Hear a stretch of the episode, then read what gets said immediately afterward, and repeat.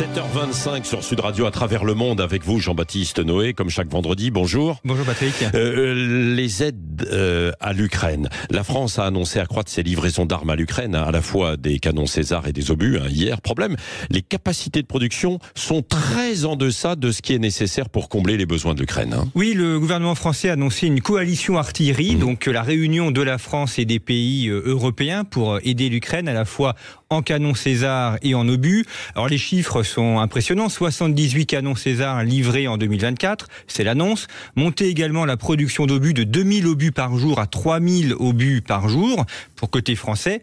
Le problème, c'est que c'est très inférieur aux besoins de l'Ukraine. L'Ukraine qui manque d'armes, mais qui manque également d'hommes. Oui, c'est ça.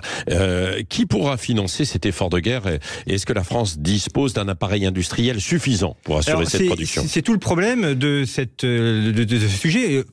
Prenons les canons César. Vous avez 78 canons César annoncés en 2024. 6 ont déjà été payés par l'Ukraine et seront livrés dans les prochaines semaines. 12 seront financés par la France à hauteur de 50 millions d'euros.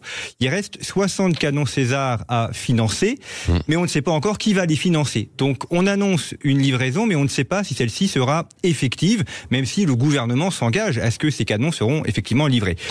Euh, l'entreprise Nexter qui fabrique ces canons euh, a, elle, les outils de, production euh, nécessaires pour le faire, mais le problème des canons César, c'est le tube d'artillerie.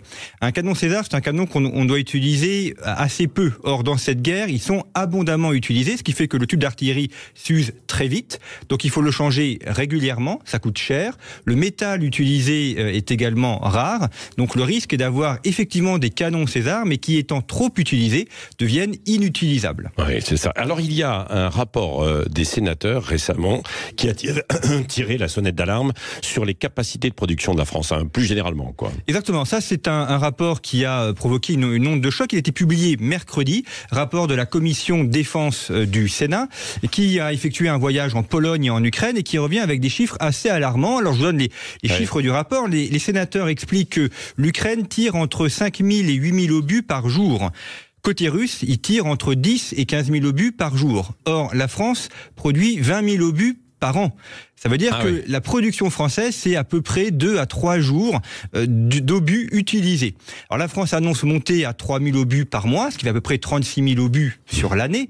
Mais 36 000 obus par par an, c'est deux jours d'usage côté russe. Donc on voit bien qu'on est très en deçà euh, de, des besoins euh, de, l'armée. Je cite le, président de la commission euh, défense au, Sénat, Cédric Perrin. Voici ce qu'il nous dit. Il y a un essoufflement de l'aide occidentale et la situation devient de plus en plus compliquée. Mmh. Et là, il donne des chiffres qui sont effectivement très édifiants. La masse demeure du côté russe. Entre mai et décembre 2023, le nombre de soldats russes aurait augmenté de 20% sur le front et le nombre de chars et de pièces d'artillerie de 60%. Autrement dit, les Russes augmentent énormément leur présence en hommes et en matériel, alors que côté ukrainien, ça patine. Merci beaucoup Jean-Baptiste Noé.